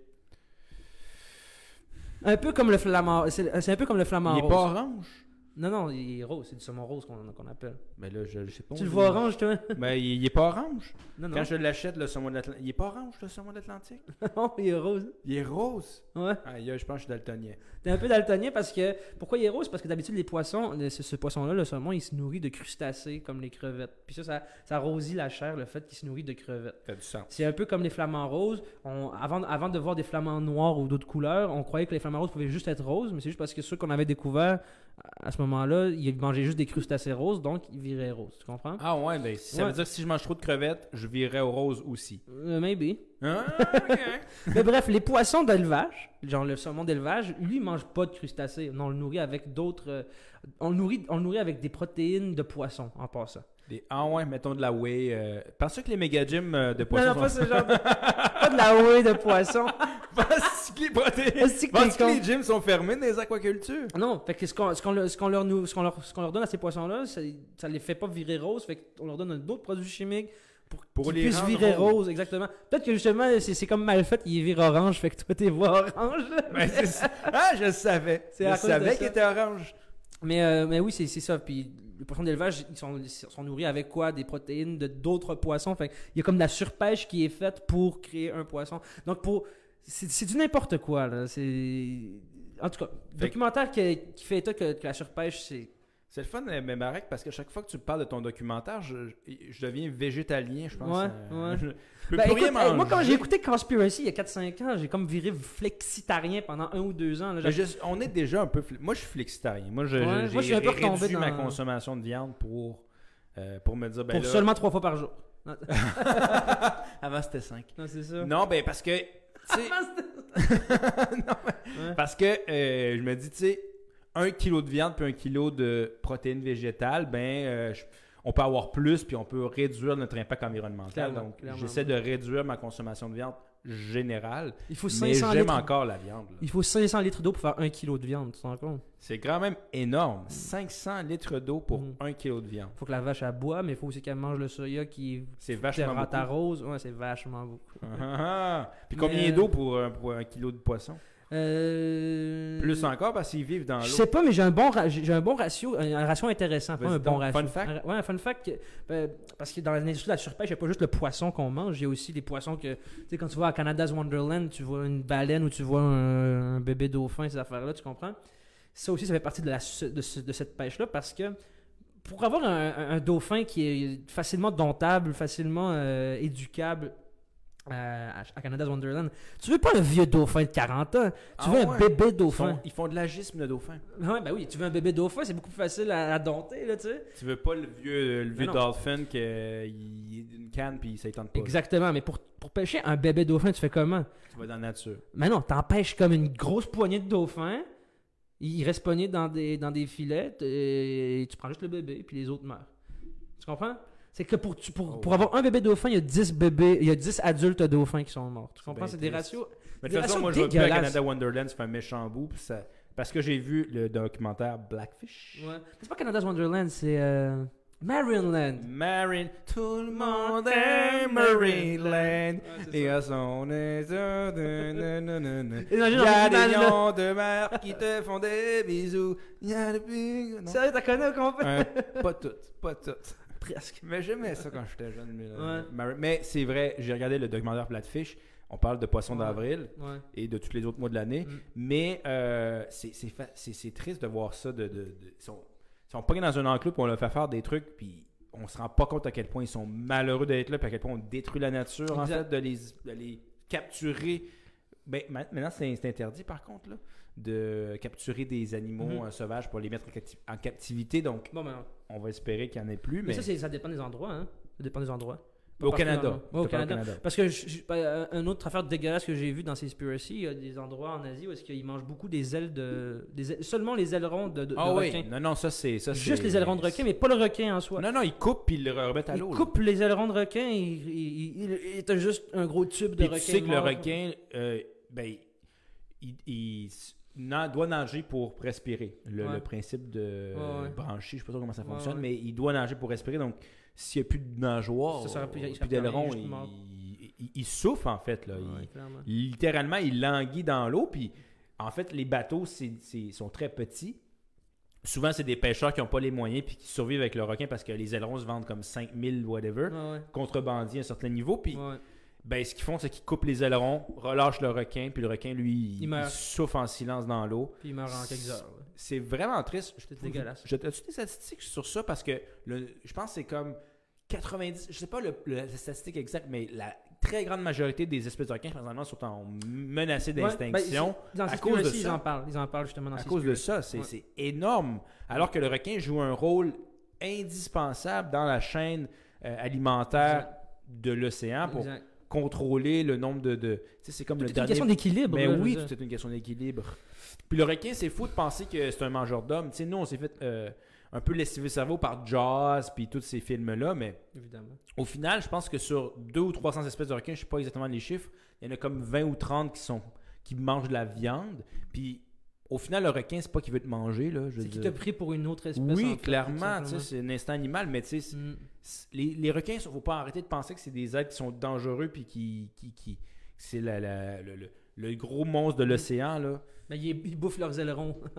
Ben c'est mais, euh, mais oui, mais une image vaut mille mots. Donc moi, j'invite tous nos auditeurs à aller checker le, documentaire Seaspiracy, disponible sur euh, Netflix. Sûrement aussi sur des plateformes de streaming euh, illégales, mais ça, on n'en fait pas la promotion. Non. Euh, Est-ce qu'on devrait investir, euh, interdire les publicités de plateformes illégales? Il y en a- je sais pas s'il y en a. Il y en a pas. Ben non, parce qu'ils n'ont pas le droit. Non, pas le euh, Je sais pas si tu avais quelque chose que tu avais consommé, tu voulais parler. Moi, j'avais deux autres affaires que j'ai consommées. Ben, fait que vas-y. je je suis bien parti. Ah ouais, chou. Euh, tout à l'heure, on parlait de franglais. Oui. J'ai découvert un humoriste tellement bon. C'est un humoriste français qui fait moitié français, moitié anglais. Ça, Ok. c'est ses affaires. Dans le fond, c'est, il s'appelle. Sugar Shammy. Euh, non, non. Ben oui, mais Sugar Sammy est excellent pour faire ça aussi. En français, s'il vous En plaît. fait, ouais, ouais, mais c'est un, un excellent humoriste, Sugar Sammy. Mais celui que j'ai trouvé, c'est Paul. Il s'appelle Paul Taylor. Paul Taylor? Paul Taylor, en fait, c'est un, Britannique d'origine. Dans le fond, il, il a grandi là-bas. Sauf qu'il parle extrêmement bien français, mais sans accent, parce qu'il vit en France depuis assez longtemps. Puis, en fait, il est venu quand il, il est allé en France quand il avait comme 5 ans. Fait qu'il a pu, euh, il a pu s'éponger, puis de, de l'accent Il y a français. les deux. Exactement. Donc, autant il y a l'accent british qu'il y a l'accent parisien, tu comprends? OK. Donc, ça donne quoi, mettons euh, euh, ouais, Thierry, euh, bonjour. Et Euh, comment ça va? non, non. Vous allez bien, non? Non, non, non, c'est, vraiment genre anglais, ensuite du français. Il n'y a pas de franglais. OK, il n'y a, pas- il y a pas les deux accents en même temps. là. non, non, il n'y a pas les deux accents en anglais. Voyons, il n'y a pas les deux accents en Il même parle temps. aussi bien l'accent anglais que l'accent français. Exactement. Wow. Puis euh, c'est vraiment. euh, j'ai vraiment aimé son stand-up parce que justement, il parle de toute cette réalité-là du bilinguisme, de la double culture, qui est la réalité de beaucoup, beaucoup, beaucoup de Québécois aussi, la double culture. Ben oui, que- ben oui, non, mais Clay, Fait que j'ai vraiment aimé ça. on est une société d'immigrants, je veux dire, Exactement. on est tous arrivés, puis même euh, Montréal, ben on le sait, euh, c'est cinq nations euh, qui l'ont créé, Mhm. Irlandais, Première Nation, donc français, anglais, irlandais, Première Nation, puis c'était quoi l'autre?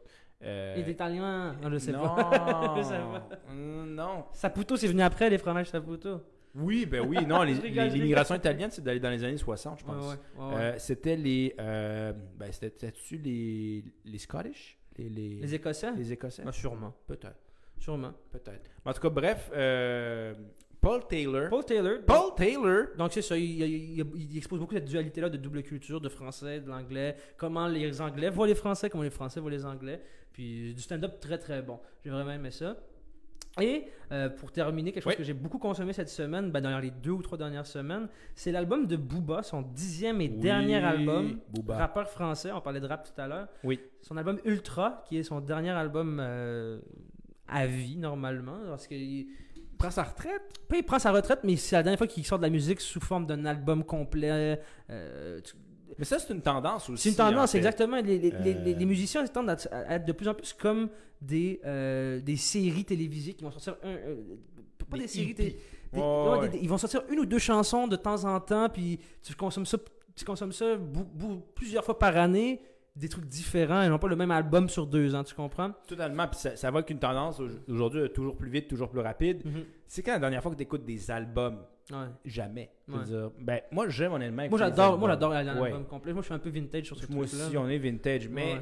quand tu y penses, tu as ta liste euh, sur les différentes plateformes Spotify, Uh-huh. etc. Puis tu as un mélange de chansons que tu aimes. Donc, tu peut-être un artiste qui a une ou deux chansons dans ta playlist. Puis elle fait, les, elle fait la une, tu l'écoutes, tu l'écoutes. Puis après ça, tu réécoutes sa nouvelle chanson. Donc, c'est très rare que tu écoutes un CD. Clairement. En général, la population, je pense qu'aujourd'hui, c'est très rare. Donc, les artistes le savent. tu sais, Ils vont plus d'argent avec le CD. Il n'y a personne qui achète des CD aujourd'hui. Donc, Mhm. il en sort 4 ou 5. Comme tu dis, puis quand ils ont assez de, de répertoire, ben, ils font un concert, puis ils font de l'argent avec le concert, puis la radio. C'est ça. Puis, euh, ben, le merch, ces affaires-là. ouais, est- exactement. Donc, ça Mm. vaut plus la peine d'en faire de faire un album si personne n'achète changement par- on, parle souvent dans la période de changement de paradigme. Il y a Voilà. un énorme changement de paradigme dans la consommation de la musique, aussi dans la publication de cette, de cette, mu- de cette musique-là aussi. Oui. Et euh, voilà, l'album l'album Ultra, dernier album que j'ai adoré, là, qui beaucoup de feats, comme on dit, des featuring. Des, co- des collaborations euh, avec de- des ah ouais. artistes euh, que, que j'aime bien, des, des artistes français que j'aime bien. Puis, euh, pour- pour faire comme un petit clin d'œil à un de nos sujets, on parlait encore de franglais tout à l'heure, puis de, de mots qui- des mots qui, qui apparaissent avec le rap, puis qui sont de plus, qui sont de plus en plus présents dans la, dans la vie de tous les jours. Booba a inventé un mot il y a 5 ou 6 ans, le mot au calme. O-K-L-M, qui s'écrit en quatre lettres, au calme. O-K-L-M, puis euh, qui veut dire être au calme, être posé, être relax. Puis ce mot-là, en quatre lettres, au calme, a été euh, accepté dans le Larousse. Ah ouais. Ouais. C'est-à-dire- euh, au calme. Au calme. Au calme, c'est devenu quelque chose. Hey, ça va? Au calme. Au KLM. Au KLM. Ouais. C'est-à-dire que c'était tellement rendu présent dans la vie de tous les jours, dans le, dans le slang, dans le, dans- les jeunes l'utilisaient tout le temps, que le Larousse l'a accepté. Le, le- le- dictionnaire, le Larousse Ben, l'a mis dans son j'aime mieux dictionnaire. au calme que l'hiverlan. Ça, c'est mon avis. Ouais. Ouais, mais le verlan aussi. Non, mais le verlan aussi, ça, ça- C'est chelou un peu ce que tu non, mais c'est ça fait partie de la culture française. et c'est- très pas- chelou. Ça fait partie de la culture française. C'est un puis truc de ouf.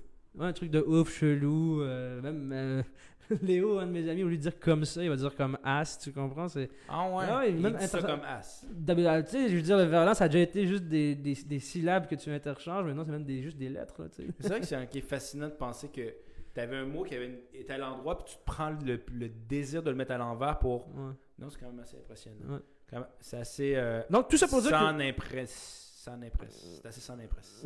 t'étais pas très bon en verlan, mais... j'aime pas ça des Tout ça que le verlans. caractère évolutif de la langue, il ne faut pas le, le mettre de côté. C'est, un- au contraire, c'est un phénomène très intéressant, puis même euh, passionnant. Ben, tu sais, on dit d'embrasser sa langue, fait que faites des French kiss. Des French kiss. Faites des French kiss. euh. Justement, Paul Taylor, l'humoriste, il, il- il- tu vas te régaler. là, si, Ah ouais. si ça, ça te fait rire, Ben, regarde, ce soir, là, je, je rouvre ça puis j'écoute ça. T'essayeras ça. Délectation. t'essayeras ça. Donc, mes barrecs, Ouais. c'est comme ça qu'on finit. Ah, c'est fini déjà la Ben, période? c'est c'est fini, la... Maman! C'est déjà fini! On peut rire de juste pour rire, de toute façon. Juste pour rire. Juste pour rire. Hein, c'est bien, mais cette on a parlé, euh, cette émission de d'identité québécoise, on a parlé de est-ce qu'on devrait bannir des véhicules, des publicités de véhicules euh, polluants? On a parlé de, de poissons, en fait, parce que, ben, poisson d'avril. Mais Barek, On a aussi parlé de. De quoi d'autre? GNL. de GNL. Ben, d'ailleurs, GNL devient huile de baleine Saguenay. Oui, j'ai vu ça aussi. C'est un Poisson on- d'avril! Ah, c'était un poisson d'avril. Ben oui! Ah, Ah, j'avais même Beyond. Petroleum! C'était J'ai l'apéro cigare, c'était l'apéro cigare, c'était l'apéro cigare. Salut tout le monde. Merci tout le monde. Ciao! Peace.